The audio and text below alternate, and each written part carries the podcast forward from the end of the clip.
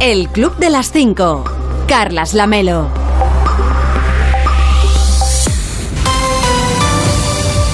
¿Qué tal? Muy buenos días. Son las 5 de la mañana, son las 4 en Canarias. Ya es 13 de junio. Quedan 201 días para acabar. 201 días solamente para acabar 2022 y 48 para el próximo 1 de agosto, por si a usted le interesa el dato. Hoy va a salir el sol a las 6 y 19 en San Llorenç de Escardasá, en Mallorca, a las 6 y 56 en Padrón, en A Coruña, y a las 6 y 59 en Campillos, en Antequera, en Málaga. Y para entonces, para cuando salga el sol, ya les habremos contado que...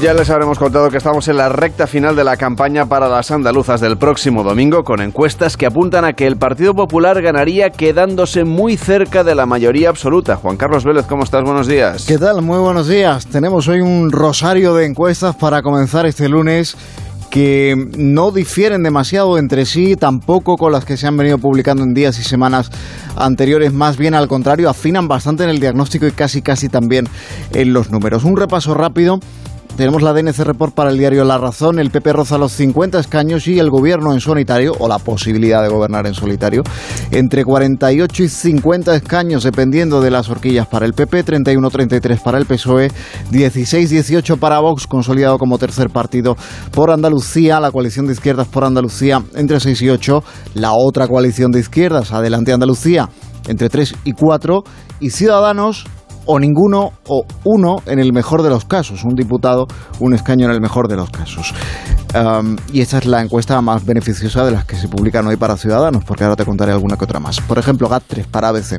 El PP se coloca dos escaños de la mayoría absoluta, suma 53 diputados, supera en 13 la suma de todos los partidos de izquierdas, este es un diagnóstico en el que también coinciden eh, las encuestas, podría plantearse, por tanto, un gobierno sin integrar a Vox, pero ojo, y esto hay que recordarlo, todavía tendría que pactar con Vox la investidura, como ya pasó eh, después de las elecciones de diciembre de 2018. 33 para el PSOE, 16 para Vox, 4 para Por Andalucía, 3 para Adelante Andalucía, nada para Ciudadanos. 40 debe para el país, el PP afianza su ventaja, supera toda la izquierda, Moreno se queda 7 escaños de la mayoría absoluta, 48 para el PP, 33 para el PSOE, 18 para Vox, 7 para Por Andalucía, 3 Adelante Andalucía, ninguno de nuevo para Ciudadanos. Dice por último el panel de Sigma 2 para el mundo que el 17% de los electores del PSOE, en rigor de quienes votaron a Susana Díaz en las anteriores elecciones, votará al PP el próximo domingo.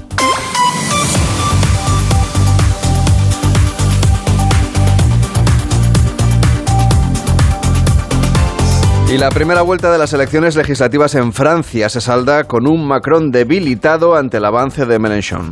Prácticamente acabaron empatados la lista presidencial de Macron y la lista de izquierda de Mélenchon. Solo unos 21.000 votos puede parecer muchos ya vote pronto, pero no lo son en absoluto. 21.000 votos por encima de la de Macron. Y esto es indicio de que la cosecha en la segunda vuelta puede ser menor de lo esperado para el presidente, aún como favoritos para ser de, todavía el grupo em, parlamentario, el grupo con más escaños en la Asamblea de la República Francesa, pero con una mayoría más corta que la que obtuvo hace cinco años, y con los de Jean-Luc Mélenchon como principal partido de la oposición, en el mejor de los casos, para, para Macron en todo caso. Dato relevante el de la abstención, por encima del 52%. La primera ministra Elizabeth Borne asegura que son la única fuerza, el partido presidencial, por así decirlo, en condiciones de obtener la mayoría absoluta. Melenchon da en cambio a este partido ya por derrotado y deshecho y llama a movilizarse el 19J, coincide el 19J, las elecciones andaluzas con la segunda vuelta de las legislativas francesas, también en Colombia, por cierto. pide eh, Melenchon que se movilice el electorado eh, para eh, minimizar esa diferencia y poder aspirar a ser el primer eh, ministro del próximo, del próximo gobierno en esa segunda vuelta en la que se miden los dos candidatos que han obtenido más votos este domingo en cada una de las 577 circunscripciones electorales de Francia. El lunes lo contaremos, pero mañana te espero aquí. Sí, hombre, desde luego. Cuídate mucho, feliz día, hasta luego. Igualmente, chao. De lunes a viernes a las 5 de la mañana, El Club de las 5. Onda Cero. Carlas Lamelo. Un total de 31 provincias de 11 comunidades autónomas están hoy en alerta por las altas temperaturas que nos está dejando esta ola de calor, que dejará registros de hasta 43 grados, calor inusualmente alto para estas alturas del calendario en Cádiz, en Córdoba, en Granada, en Jaén o en Sevilla. En Andalucía, pero también en Aragón, en Zaragoza, por ejemplo, también en, en, en Huesca y en Teruel, aunque menos seguirán en alerta por calor. Lo mismo ocurrirá en nueve provincias de Castilla y León, así como en Albacete y Guadalajara en Castilla-La Mancha. En esta comunidad, Ciudad Real, Cuenca y Toledo presentarán riesgo importante por altas temperaturas, también en Cataluña. Esto ocurrirá en Girona y en Lleida. Y la situación se repetirá también, igual que va a pasar en el centro de Navarra y en la ribera del Ebro. En Navarra, la ribera del Ebro riojana, la Vega del Segura y el Valle del Guadalentín, en Lorca, en Las Águilas, en Murcia, en la provincia de Valencia, en fin. Les voy a contar donde va a seguir haciendo calor, que también es en Badajoz y en Cáceres, en Extremadura. Allí tendrán aviso naranja por altas temperaturas, mientras que en la Comunidad de Madrid, la Sierra, tendrá aviso amarillo y las áreas metropolitana, Henares, Sur, Vegas y Oeste, alerta naranja por calor. ¿Y dónde no va a hacer tanta calor? Pues en Galicia y en el área del Cantábrico, donde se esperan intervalos nubosos con algunas lluvias débiles en el Cantábrico Occidental y atención, bancos de niebla, sobre todo a esta primera hora del día de este lunes 13 de junio de 2022.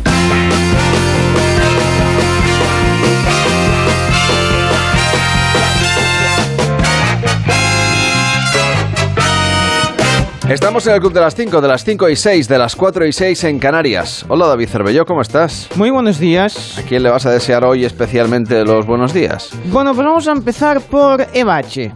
Evache, sí, la monologuista, la cómica. Yo creo que nunca le das los buenos días a alguien conocido por la mayor parte de la audiencia. Siempre es gente que. Bueno, que siempre. Hoy es un buenos días VIP.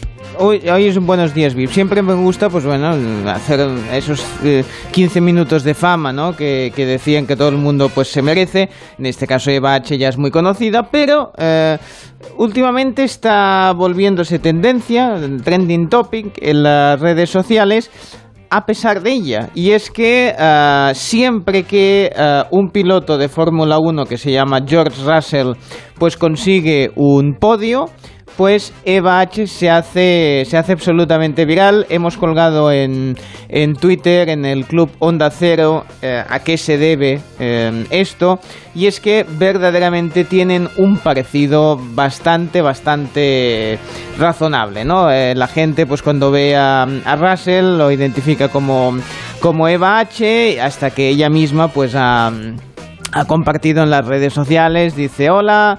Uh, otra vez soy trending topic, eh, bueno, eh, y, y, hay quien siempre responde, algo habrás hecho, tal, bueno, no, pues tercer puesto, en este caso he hecho, decía la propia eh, humorista, ¿no? Así que está bien tomárselo, tomárselo con humor.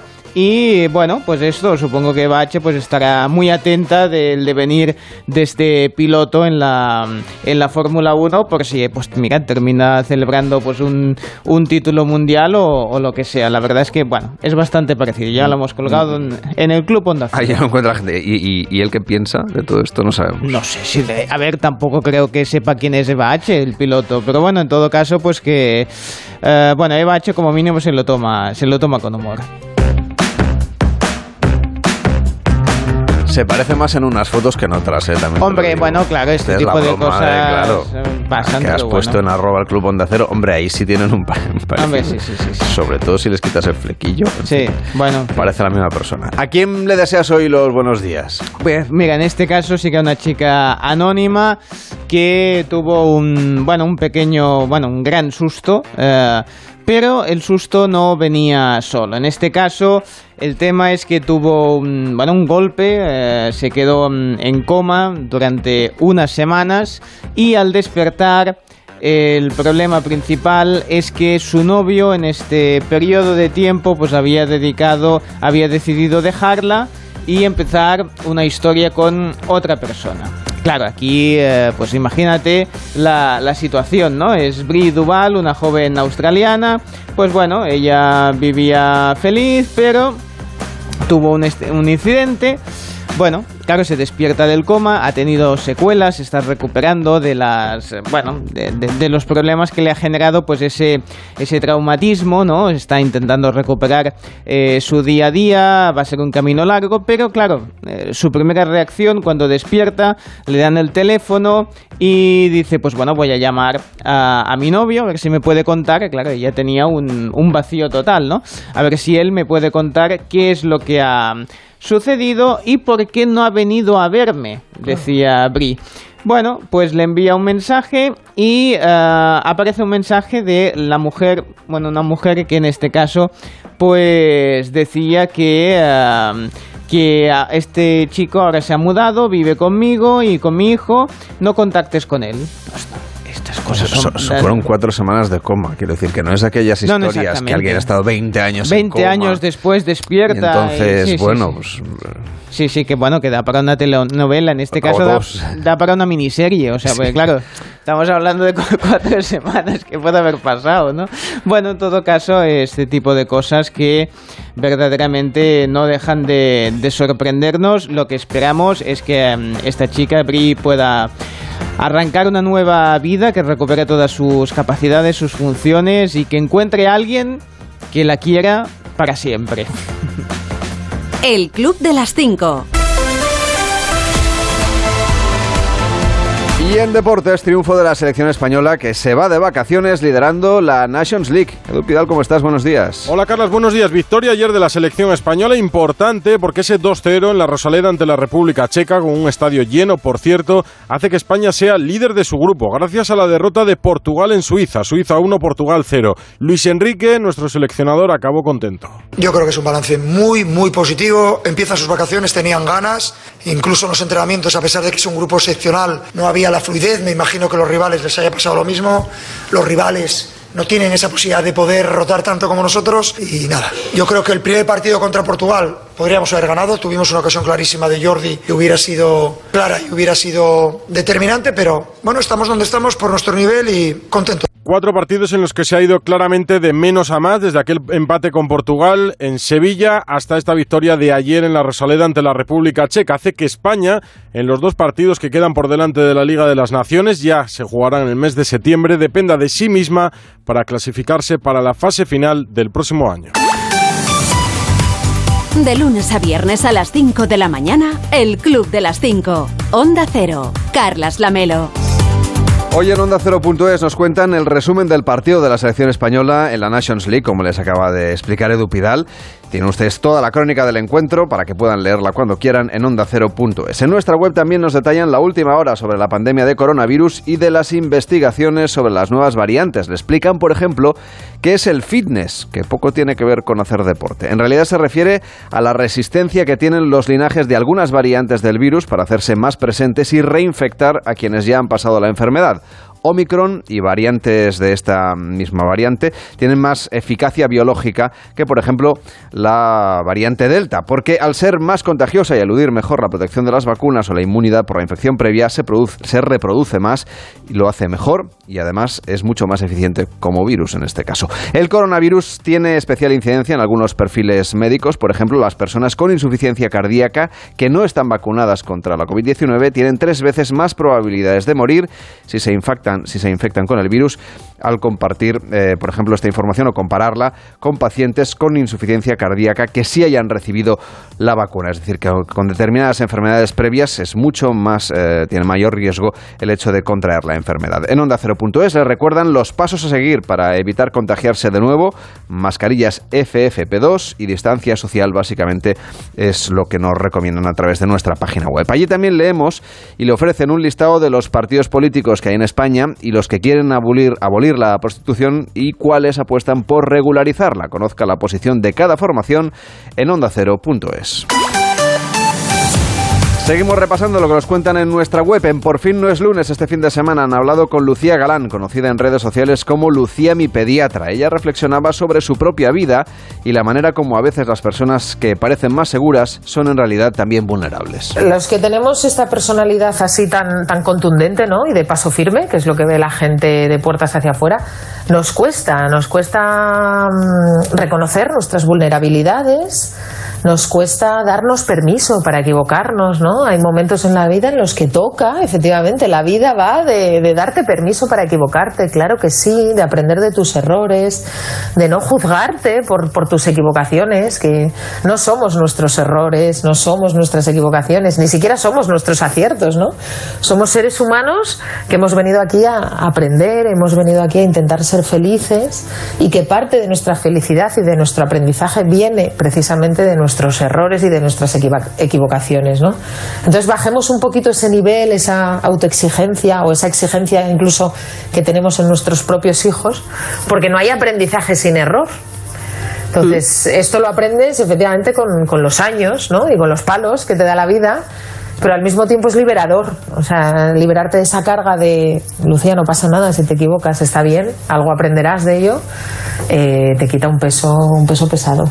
E Isabel Lobo conversaba también en Por fin con José Arguiñano, el hijo del conocido cocinero televisivo que presenta nuevo libro de recetas. La piruleta de salmón que tenemos, o la brocheta de codorniz, o una copita de limón. Al final, cuando te vienen unos invitados a casa y muchas veces pues tenemos nuestras 12 recetas que dominamos y no nos movemos de ahí, pero si tú haces las los dos entrantes de siempre, pero haces una copita de limón de postre o una copa eva o, o una tarta queso o haces lo de siempre pero entrante pones unas piruletas de codorniz, pues ya te quedas con la gente y dices, mira este cómo controla, ¿no? Mira este cómo controla. Pues, pues no, lo único que has hecho es darle una vuelta pequeña a la historia que es igual de fácil de cocinar, pero lo, lo planteas de una manera que luego, pues un día que son cumples de alguien, o un partido de fútbol que tienes, o un partido de pelota que ves entre los colegas en, en casa y sacas estos picoteos o un pambao que te lo ocurras y luego ya te puedes venir más arriba y hacerte los panes, hacerte unas rosquillas, hacerte algo más currado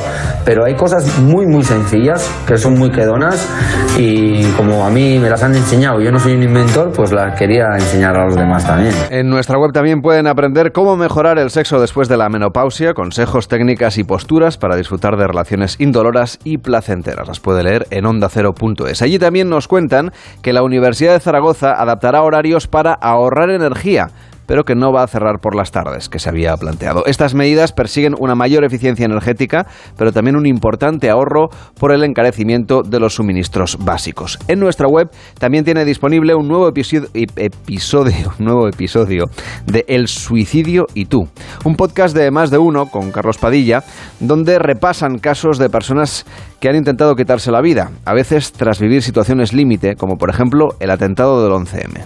Porque pensé que yo sola debía poder solucionarlo, debía salir adelante, que acudiera a un psicólogo era un síntoma de debilidad, yo me sentía ridícula contándole mis interioridades a un extraño al que tenía que pagar dinero por que me escuchara, en fin, yo tenía unas ideas que como te puedes imaginar pues he ido cambiando radicalmente a lo largo de los años por todo lo que me ha ido pasando y por todas las personas que he conocido, tanto usuarios de salud mental como profesionales.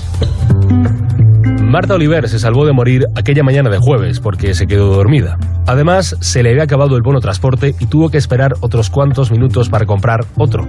Llegó al andén con el tiempo justo para montarse en los vagones de cola de cercanías y no en los centrales, donde solía hacerlo, y donde explotaron las mochilas cargadas con goma 2 eco. No será hasta tiempo después de los atentados cuando el suicidio aparezca en su vida. Pues la verdad es que apareció muy tarde, porque yo creo que no fue hasta mucho después que tuve conciencia de que lo que había pasado había sido un intento de suicidio, porque como es algo de lo que no se habla, mm, que no se conoce, pues yo simplemente pensaba, bueno, que quería dormir para siempre, dormir para siempre.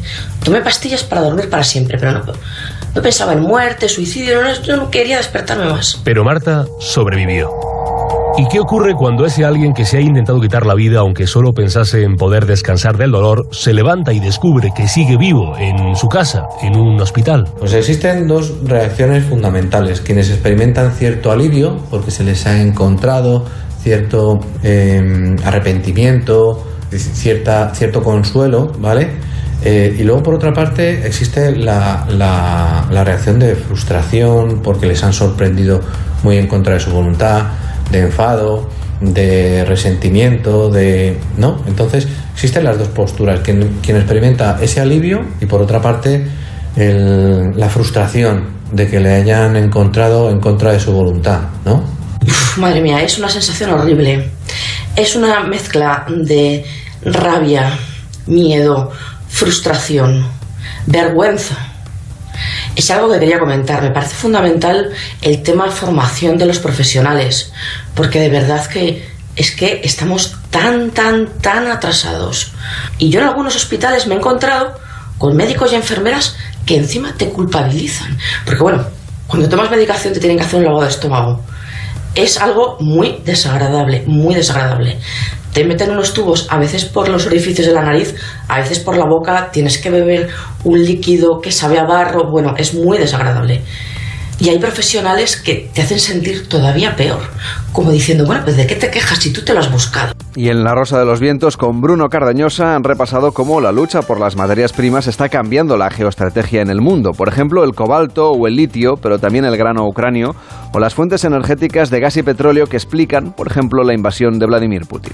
Ahora mismo, con las eh, cifras eh, y cómo se están moviendo un poquito las cosas, la alimentación, la base de la alimentación, se está hablando de la existencia en el futuro de una posible hambruna, de una posible necesidad basada en estos eh, conflictos en la subida de, precios, eh, desde el análisis que tú puedes hacer y que tú has hecho, ¿crees que eso se puede producir en el futuro como consecuencia de este conflicto?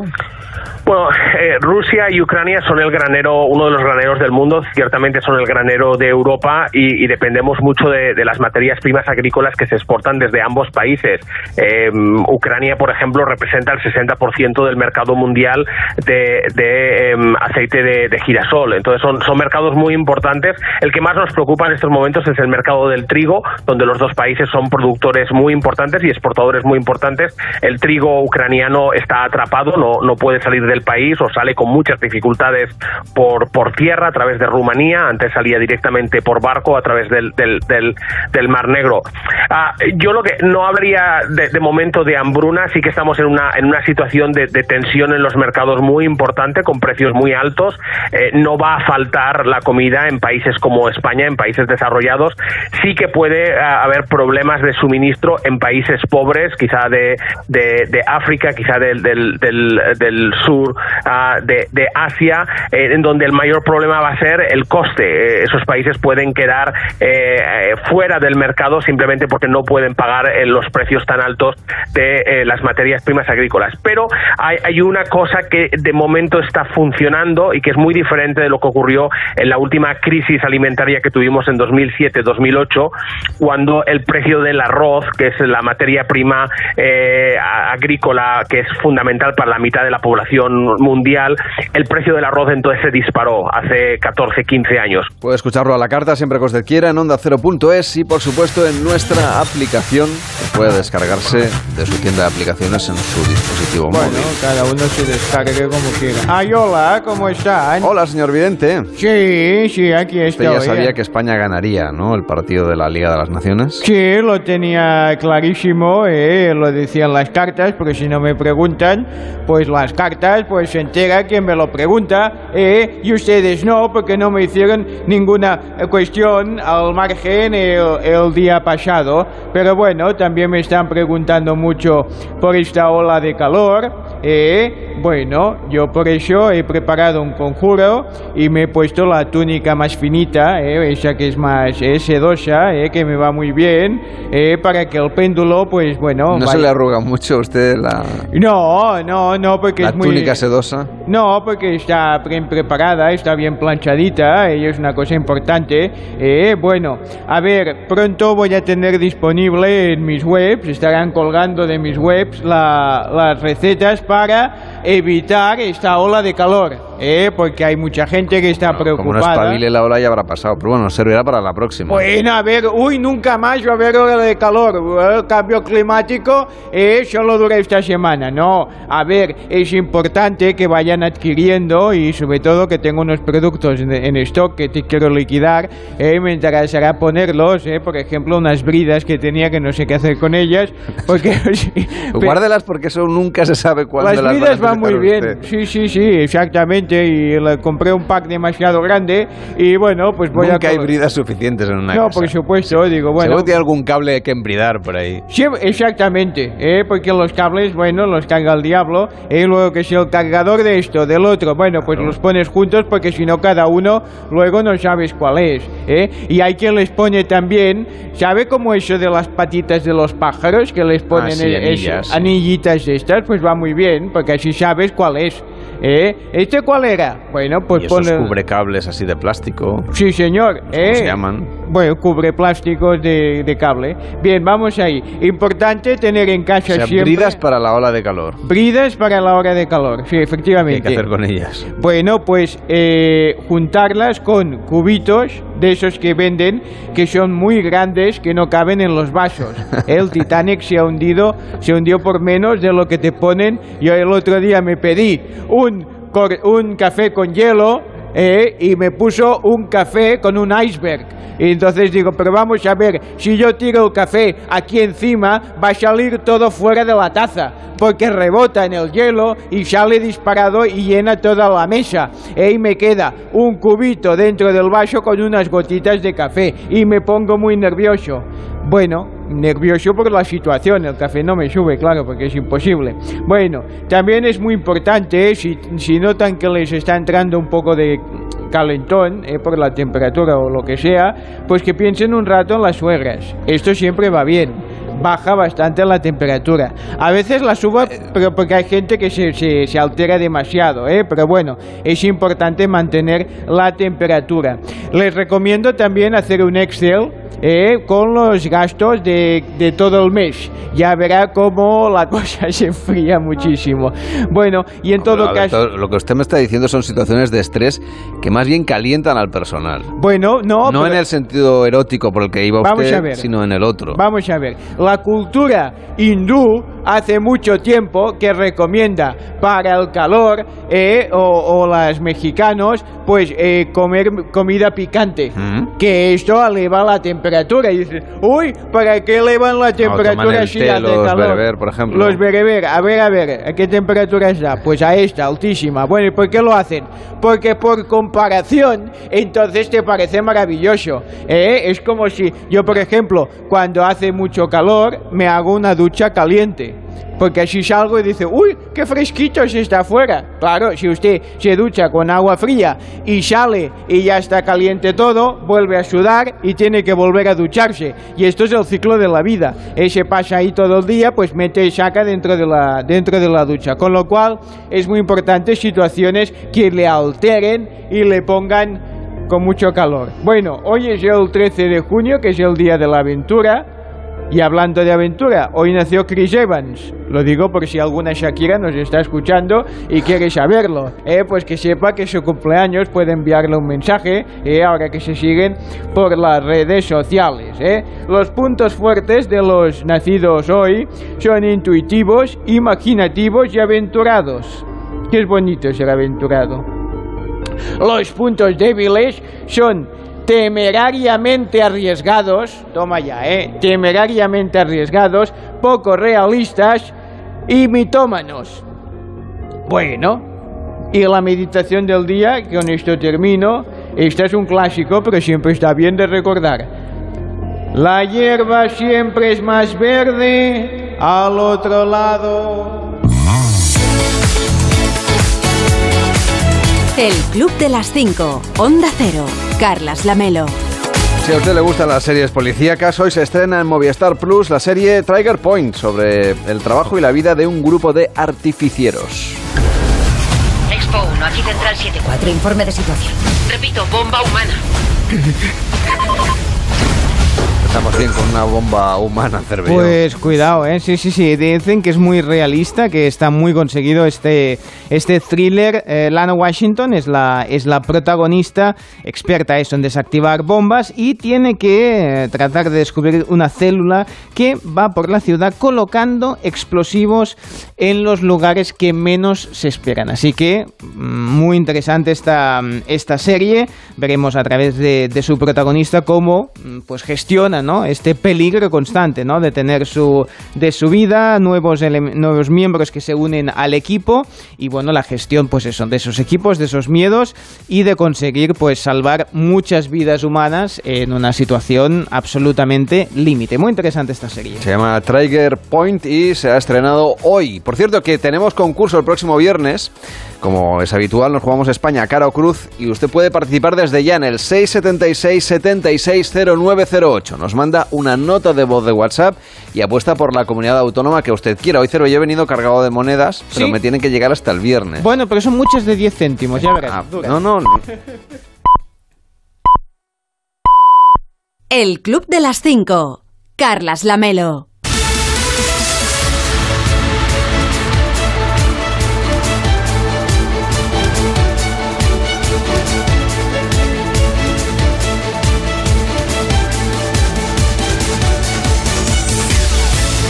Y en 30 minutos empieza más de uno en Onda Cero con Carlos Alsina. Hoy pendientes de Andalucía y a seis días solamente de las elecciones. Rubén Bartolomé, ¿cómo estás? Buenos días. Buenos días, Lamelo, sí, con varias encuestas que se publican hoy y con alguna que acerca a Juanma Moreno a la mayoría absoluta. El PSOE toca rebato para apoyar a Juan Espadas y tratar de movilizar al electorado de izquierdas, con Sánchez anunciando medidas, que todo suma, que va a aprobar el Consejo de Ministros mañana, como por ejemplo el blindaje de la sanidad pública. Mañana, por cierto, es cuando se va a celebrar la primera subasta de precios de la electricidad ya con el gas limitado.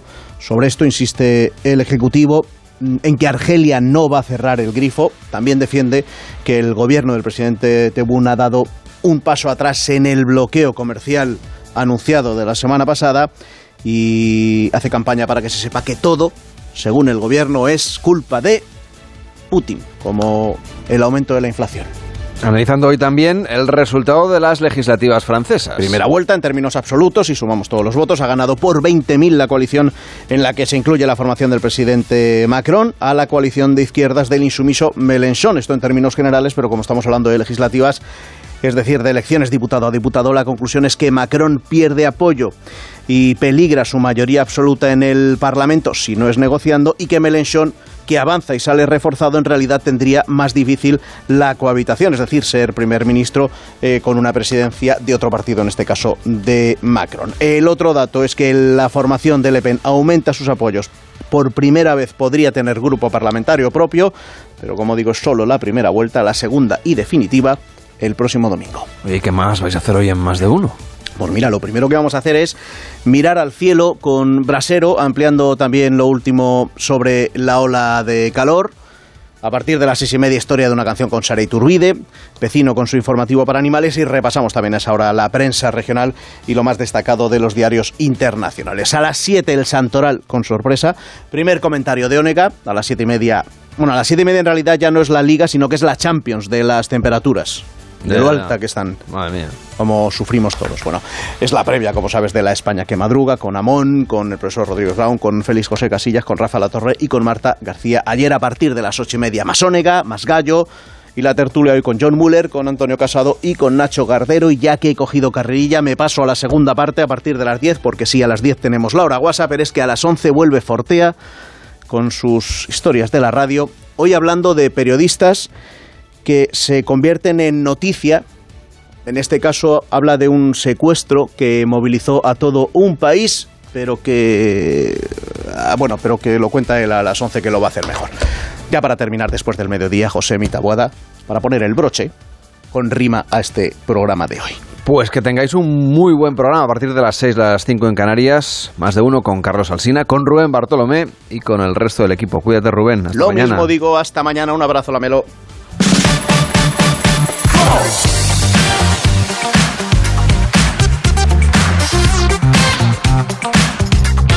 Estamos en el club de las 5, de las 5 y 33, de las 4 y 33 en Canarias. Y durante el fin de semana, pues Cervelló ha salido a, a marchar.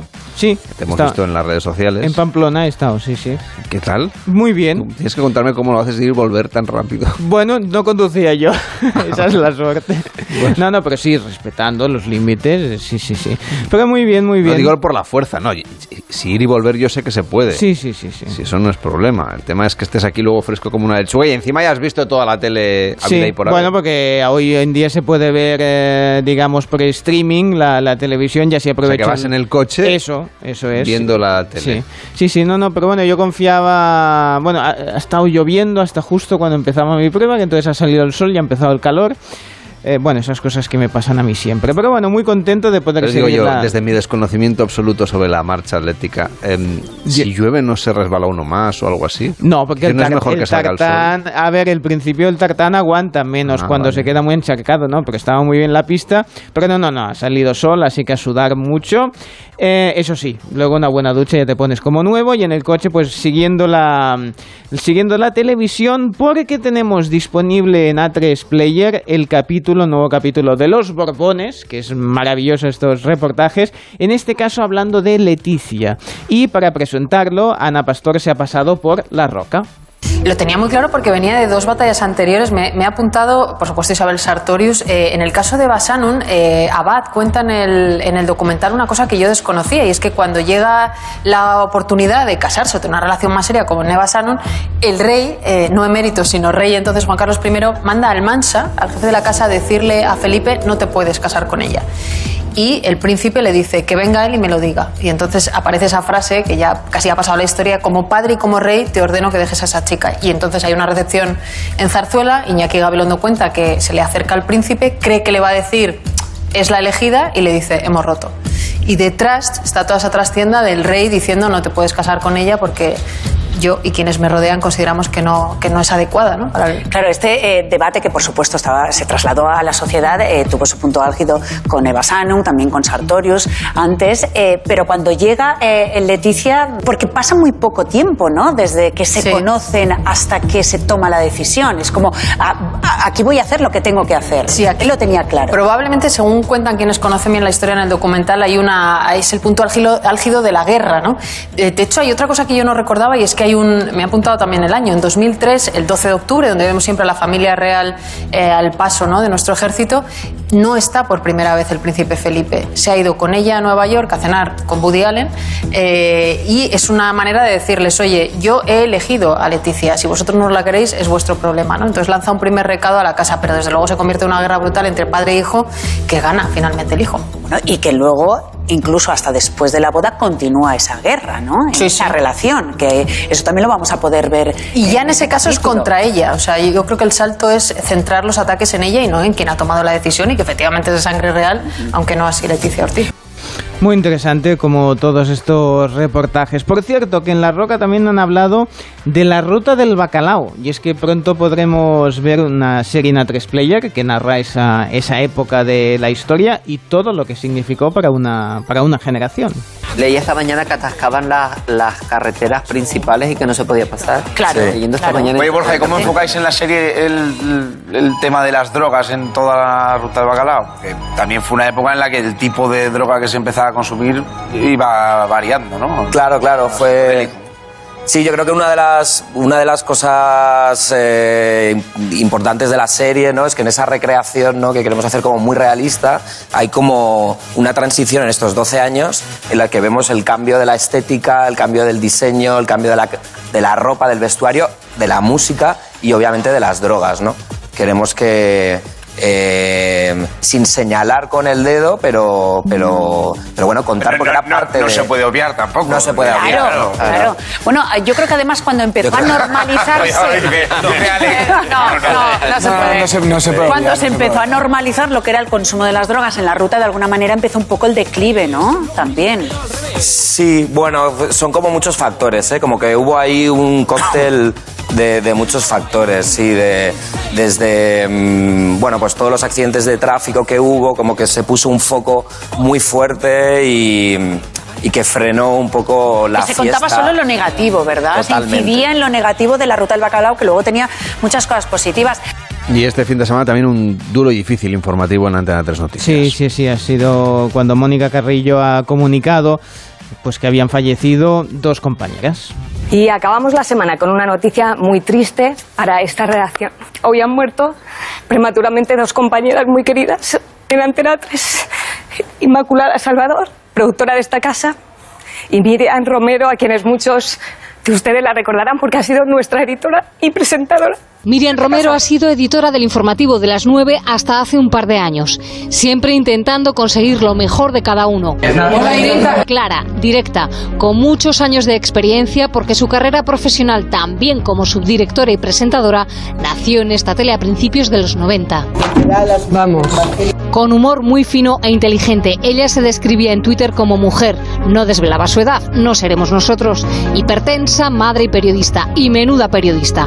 Apagaba incendios en la redacción y provocaba a otros porque tenía criterio y lo exponía. Oye, pero esto mm, tendría que estar coordinado, ¿no? En este programa empezó Inma Salvador. Era productora, lograba que todos los redactores vivieran y sobrevivieran lo mejor posible. Si hacía falta, era actriz y madre. Si en un directo llovía, ella se mojaba, el redactor o redactora como un pincel. Miriam e Inma son ejemplos de grandes profesionales de esta televisión. Permítanos hoy compartir con ustedes todo nuestro cariño. Les pido disculpas porque hoy la emoción ha podido con esa noticia tan conmovedora para todos nosotros. Volvemos el próximo sábado. Gracias por acompañarnos. Buenas noches. Qué menos que emocionarse, ¿verdad? Y es, es totalmente comprensible y se agradece también ver ¿no? el cariño que se tiene entre, entre compañeros y compañeras. Claro que sí. Va, terminamos con un poco de, de humor, un poco de, de cachondeo, porque si hablamos de Bertín Osborne en su programa y como tenían de invitados Ana y Gartiburu, se imaginaban cómo sería Bertín dando las campanadas. Y claro, ya nos podemos hacer una idea. Conmigo sería una catástrofe. No daría las campanas. Te voy a decir por qué sería una catástrofe, amigo. Porque tú y yo hemos hecho eventos en los que sales así, hola, ¿qué tal? Muy buenas tardes, bienvenidos al evento no sé qué, y hace él. Muy bien. Y yo, Bertín, sigue. Ah, no, sigue tú. Eh, porque el, el guion, no hay guion. Para Sigue Osborne. tú, que tú, te, tú eres la que te lo sabes. No, no, pero además es así siempre, ¿no? Entonces es repanchingado, le da todo igual y encima todo le sale bien. No, y todo le sale bien. Pero te dice, tú te lo sabes, ah, pues ya está, bien, Ya está. adelante. ¿Qué más da? Yo hago, yo hago puntualizaciones. Él hace lo que él lo hace, la- lo hace muy bien. La que está. se lo sepa, que lo haga. Que lo haga, claro, ya está. Pero si Claro. ti- tú- si, tú no tienes que saberte nada. Nada, nada. Ahí Si mira, mejor de ti es eso. carillón, cuartos y campanada, punto. Ya está. Y, los feliz cuartos- año. Los cuartos a ti con la copa de vino Y y, la tortilla sí. papa se te Entonces, eh, Ane, cada vez que sea un cuarto, dame un azote o algo para saber. Que sí, que lo Porque yo siempre, cuando lo quiero decir en casa, lo que sea, lo hago siempre al revés. Yo no entiendo los, los ruidos, esos, los, los leñazos que pegan. Siempre digo ya. Pero y sería- tiene que ser una no ha empezado increíble. y ya voy por, el- por Por la la- 4. Por la cuarta uva. Te pasa a todo el mundo. Sí, no ha empezado. Es que en principio, antes de eso, se lía eso a pegar leñazos y se me cago muerto. ¿Ha empezado ya o no ha empezado ya? Carrillón. Cuartos Eso no se puede quitar y dejar nada más que el pum, pum, ya está. Porque tú lo digas. Anda, vamos a seguir.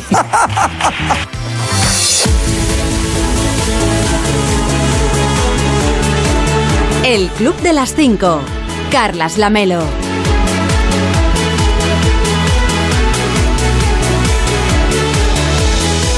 El club de las 5 y 42, de las 4 y 42 en Canarias. Los jóvenes se informan mayoritariamente a través de las redes sociales y lo hacen no solo para saber lo que es noticia, sino también cuando tienen que asesorarse en temas que les interesan. Por ejemplo, su formación sexual, su formación emocional, los vínculos que tienen con los demás, sobre lo que está de moda, por ejemplo, sobre cómo quieren disfrutar también de su tiempo de ocio.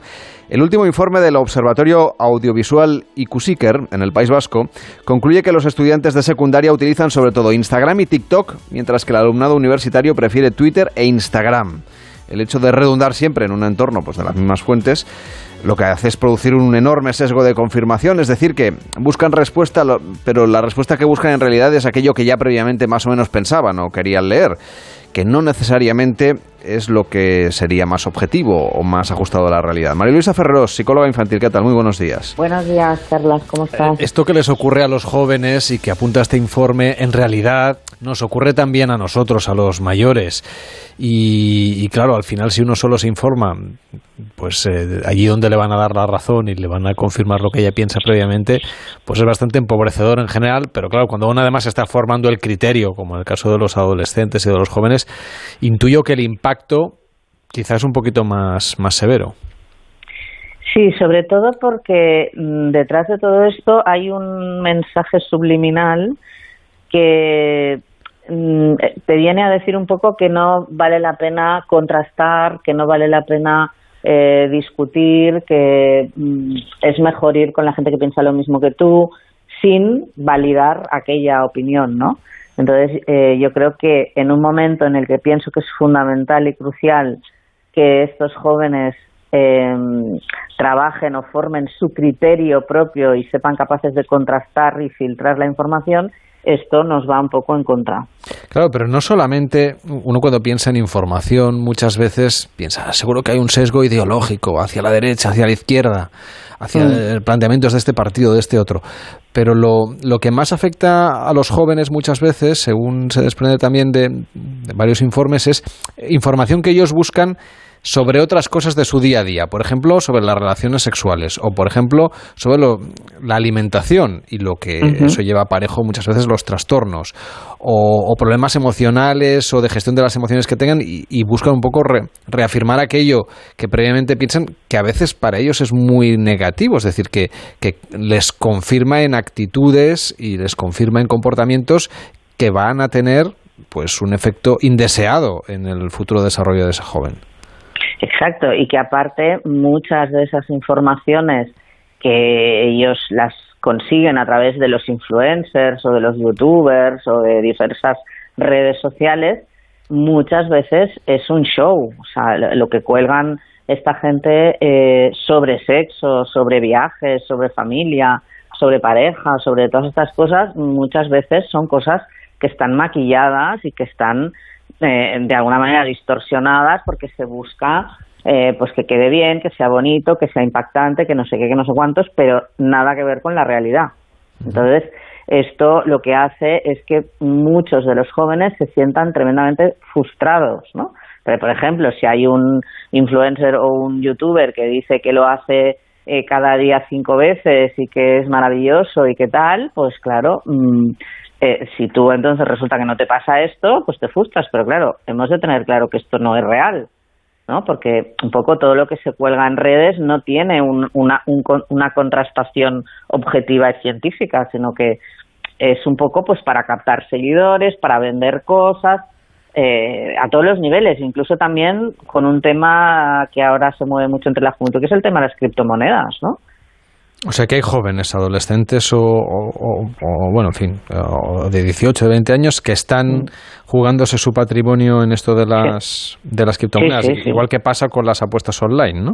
Exacto. Sí, sí, bueno, las apuestas online también eh, muchísimo, ¿eh? Eh, O sea, yo ahora he tenido un, un paciente mm, que era mm, policía, pero joven, ¿eh? un chico joven, pero que estaba en el cuerpo y que, bueno, como que hacen guardias y están mucho tiempo que no tienen nada que hacer, pues se entretenía con las apuestas y se ha metido en una deuda de casi 20.000 euros, ¿eh? pidiendo créditos, pidiendo tarjetas, pidiendo no sé qué, porque ah, no, ahora, ahora me va a tocar, ahora, ahora la voy a adivinar, ahora seguro que tal, y entran en bucle, y entonces entre ellos se reafirman, porque claro, no, es que mi amigo también lo hace, es que el otro también, el otro ha ganado tanto, el otro no sé qué, es que seguimos a un youtuber que tal y que nos da consejos y que este me ha dicho que ha ganado no sé qué, y realmente lo que es muy sorprendente es que ellos, si sale en cualquier red social, ya la información aquella es totalmente veraz para ellos. No, no se cuestionan que se puede contrastar esa información, sino que, no, no, es que lo ha dicho fulanito, que lo ha dicho en, en su canal de lo que sea, porque ya hay tantos canales que, bueno, si lo dicen por ahí es algo absolutamente real. Eso es lo que decíamos antes, que cuando uno piensa en la gestión del acceso a la información por parte de, de determinados colectivos, hoy hablando de los jóvenes, pues pues que no es una cuestión solamente ideológica, política o de filiación, sino que se busca mucha información de muchos temas, incluido este que tú nos decías, ¿no? Que si uno quiere creer que le va a ir muy bien, por ejemplo, con las criptomonedas, pues depende de cómo lo busque, va a encontrar información que, que- que no le muestre a lo mejor ningún riesgo. Lo mismo ocurriría al revés, ¿no? Es decir, que se trata también de aprender y enseñar a los jóvenes y a los adolescentes a discriminar información que esté debidamente acreditada de lo que, bueno, puede ser contenido que, que esté en Internet, pero que no por ello sea cierto. Exacto. Entonces, ahí los padres, los profesores también, pero quizá más los padres, porque esto es más en casa, ¿no? Hemos de empezar ya cuando son muy pequeños, que empiezan ya, porque ahora ya es que con 8, 9, 10, a lo mejor no tienen ellos, pero lo usan el del papá, el de la mamá o el de quien sea, o el hermano mayor, ¿vale? Entonces, aquí es el momento de empezar, porque tanto en Instagram como en TikTok como en YouTube hay un montón de experimentos y de cosas. Ah, mira, haz esto, que pasará aquello. El otro día, por ejemplo, había uno que es, mira, si para que veas lo mala que es la Coca-Cola. Entonces ponían un vaso lleno de Coca-Cola y metían un huevo, ¿no? Y entonces decían que a las dos horas la cáscara del huevo se disolvía porque la Coca-Cola tal y cual. Y entonces, claro, el tema es decir, vale, probémoslo, porque claro, en el vídeo se ve que pasan dos horas y entonces sale el huevo sin cáscara y queda como una especie de blandibloop, ¿vale? Una cosa que a mí ya me pareció un poco extraña. Y entonces, como yo tengo hijos también eh, en estas edades, Me preguntaste en casa. Sí, sí, claro, no, me lo, me, me lo hice, le enseñé al de 12, digo, mira, vamos, ¿has visto esto? Además, Vamos a probarlo. Claro, lo probamos, subimos al huevo dos horas, cuatro horas, dijimos, vamos a estar un poco más por si acaso. Y el huevo, la cáscara, no le pasó absolutamente nada. Ya. Bueno, pero eso, mira, al final no deja de ser un pérdida de bueno, si pero, quieres, eso, pero claro. eso está muy bien para que ya de pequeñitos vayan viendo que lo que se cuelga es falso. Muchas que allí parece que es real porque tú lo ves, pero pero pero no, porque lo probamos y no, entonces le dije, ¿lo ves? O sea, que esto te ha de hacer cuestionarte siempre cualquier información que salga por las redes porque pues muchas veces no es una información veraz ni real ni verídica ni está contrastada. Entonces hemos de aprender a, a contrastar y a filtrar, ¿no? ¿Y cómo afronta esto un padre o una madre que quiere hablar de esto con su hijo? Porque claro, en la adolescencia lo- una de las cosas que ocurre es que los padres pues dejan de ser el referente que eran en la infancia y, y por lo tanto pues los ven más desconectados de su realidad, eh, los ven mayores, eh, los ven en otra, no sé si puede decir en otra onda y el que va a parecer mayor voy a ser yo, pero es igual, lo digo porque creo que sí se entiende mejor. ¿Cómo lo Sí, hacemos? bueno, claro, el tema es que eh, hay que estar, hay que intentar estar siempre ahí y siempre presente y entonces eso no, no acaba pasando, ¿no? Pero si tú te desconectas, pues al final los hijos, claro, se ve una distancia. Hay que intentar mantener ese diálogo, esa conversación, ese compartir siempre y yo creo que siempre estás a tiempo de recuperarlo, ¿eh? Porque si tú has, eh, has educado a tu hijo, has criado, lo has, mm, en fin, has compartido un montón de cosas con él, el vínculo siempre existe y esa y esa y ese apego siempre está, entonces hay que recuperarlo y los niños a veces aunque te rechacen, porque a veces dicen, ay mamá qué pesada, ay qué rollo, ay qué tal, eh, yo siempre les digo, vale, pero cuando te diga esto que no quiere hablar contigo y tal, tú luego vete a, arroparlo por la noche, eh, hazle cosquillas. eh, ¿Qué pasa? ¿Se deja? ¿No se deja? Pero normalmente, aunque protestan, pero se quedan, no se van. O sea, realmente lo necesitan. O sea, nosotros también hemos de eh, pensar que los chicos y los adolescentes nos rechazan porque es una manera de reafirmar su personalidad. Pero muchas veces las, te dicen que no, pero es que sí, un poco como pasa con las parejas, ¿no? O sea, los mensajes verbales muchas veces son contradictorios y los mensajes reales, los que te has creer, son realmente lo que hacen, son los mensajes de piel, ¿no? Dices, vale, pero tú cuando lo abrazas, el niño, tú notas que se deja, tú cuando tal, ves que tal, ves que al final tú le dices que no, el niño protesta, pero luego oyes que le explica a sus amigos y el razonamiento es el mismo que le has hecho tú. O sea, eh, nos hemos de creer que sí tenemos una influencia, que sí tenemos un vínculo con ellos y que eso existe y no desaparece. Y que si lo vamos cultivando, buscamos momentos para hablar, momentos, pues a veces, oye, a veces te has de llevar a los niños a la pizzería para poder hablar con ellos, de tú a tú. Y a, y a veces has de hacerlo con uno, con otro y mm, eh, a solas porque cada uno tiene una edad diferente y puedes hablar de cosas diferentes. Hay que trabajárselo pero si siembras, recoges. Y yo estoy convencida que siempre, porque lo he comprobado en mi trayectoria profesional, siempre estás a tiempo. Si tú has sembrado, luego eso siempre sale. María Ferrero, psicóloga infantil, gracias por acompañarnos y por explicarnos todas estas cosas, porque son retos que tenemos por delante como sociedad, como padres, como familias, en fin, como ciudadanos. Que tengas un feliz día, cuídate mucho. Igualmente, Carlas, un abrazo. El Club de las Cinco.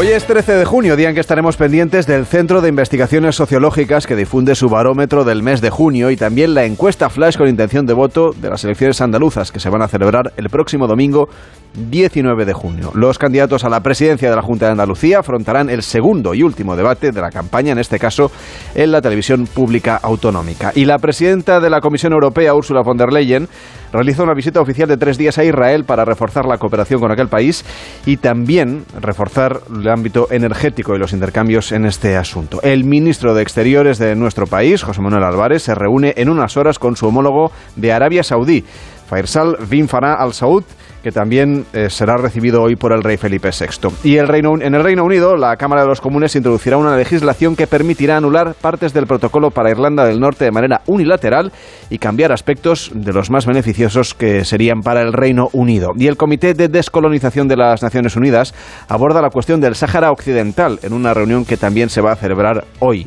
El ministro de la Presidencia, Félix Bolaños, mantiene un encuentro privado con el Papa Francisco en el Vaticano y el primer ministro de Lituania viaja hoy a España para reunirse con nuestro presidente del gobierno, Pedro Sánchez. Seguimos repasando en el Club de las Cinco lo que hoy va a ser noticia. La primera ministra sueca, Magdalena Andersson, se reúne con el secretario general de la OTAN, Jens Stoltenberg, para discutir sobre las solicitudes de ingreso de Suecia y de Finlandia en la alianza y la intervención militar rusa en Ucrania. Y en Estados Unidos, el Comité Legislativo que investiga el asalto al Capitolio del 6 de enero de 2021 celebra en unas horas su segunda audiencia pública centrada en la campaña de desinformación creada por el expresidente Donald Trump y sus aliados para promover las mentiras sobre el fraude de las elecciones de aquel año. Y la presidenta de la Comunidad de Madrid, Isabel Díaz Ayuso, presenta al rey Felipe VI el busto retrato que encargó el gobierno regional el pasado mes de febrero para homenajear la figura del monarca. Y en Palma comienza el juicio del llamado caso Cursac contra el magnate de la noche Bartolomé Cursac y otros 15 acusados por la Fiscalía de formar un grupo criminal. Un jurado popular juzga desde hoy hasta el próximo 15 de julio en la audiencia de Valencia a Jorge Ignacio Palma, el autor confeso de la desaparición del cuerpo de Marta Calvo, que aún no ha sido hallado, y también el supuesto asesinato de otras dos jóvenes. Y la Confederación de Nacionalidades Indígenas del Ecuador, la mayor organización indígena del país, inicia un paro indefinido a nivel nacional para protestar contra el gobierno del presidente Guillermo Lasso por los altos precios de los alimentos, la inseguridad y la violencia, y también por la subida de los combustibles y por la defensa de la naturaleza. En deportes, triunfo de la selección en la Nations League. Edu Pidal, buenos días. Hola Carlas, ¿qué tal? Nos lo pasamos bien, sobre todo en la segunda parte, porque vimos una selección española divertida, que jugó, que hizo goles y que además se benefició de la derrota de Portugal en Suiza. Suiza 1, Portugal 0 y con esa victoria de España 2-0 hace que seamos líderes de grupo y que dependamos de nosotros mismos para la clasificación para la fase final de la Liga de las Naciones. Quedan dos partidos por delante en el mes de septiembre y nos serviría incluso un empate con Portugal si ganamos el último en Zaragoza. Bueno, lo de ayer en la Rosaleda se resolvió con un 2-0 gracias a los goles de Carlos Soler y de Sarabia, con un buen partido de Gaby otra vez y de Marco Asensio. Yo encantado de que se vayan sumando más jugadores. Es evidente que para ir a la selección normalmente es importante jugar en tu club, pero ha venido alguna vez algún jugador que no jugaba mucho en su club y si conmigo funciona, yo encantado, no hay ningún problema. O sea que estoy contento por él. Hoy para mí Rodri ha hecho un partido soberbio. Íñigo Martínez está muy bien. Eric García, a ver si lo destaca alguien hoy a Eric García.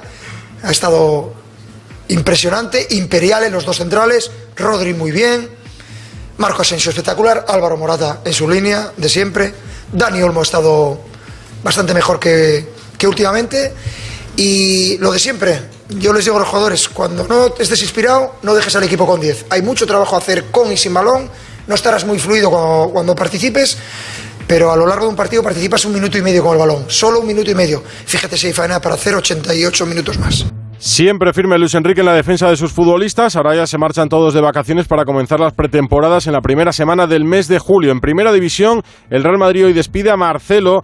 Es destacable porque es el jugador con más títulos en la historia del club, 25 en total para el brasileño, que se despide, como digo, a la una en la ciudad deportiva del Real Madrid. Y en baloncesto esta noche comienza la final de la ACB, la final de la Liga Endesa entre el Real Madrid y el Fútbol Club Barcelona. Es el octavo duelo clásico esta temporada entre los dos grandes de nuestro baloncesto. De momento, ventaja para los blaugranas 5-2. El primer partido en el Palau esta noche a partir de las 9.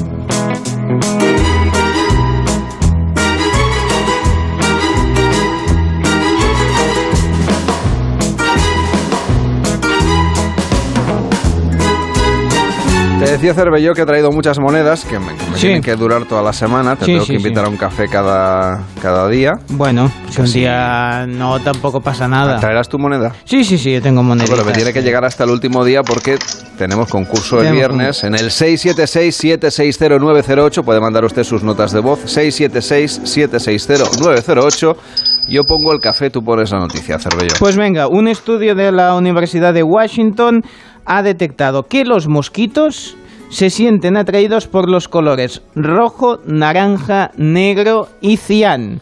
Y lo más importante, estarían ignorando los colores verde, azul, blanco y morado. Así que te pones la camiseta del Betis, por ejemplo, y, y- y tú vas A bien. mí me ha picado uno esta noche. Y, ¿Y yo no soy ni cian, ni morado, ni, No, a ver, ni no. rojo, ni... O sea, hay que intentar, bueno, pues buscar unos colores pues que no les gusten. El tema es que cuando detectan CO2 buscan estos colores, así que hay que sí, o no respirar pues o ponerse No, me parece mejor buscar un pijama de otro color. Eso es. Cuídate mucho, Cervello. Mañana. Empieza más de uno en Onda Cero con Carlos Alsina.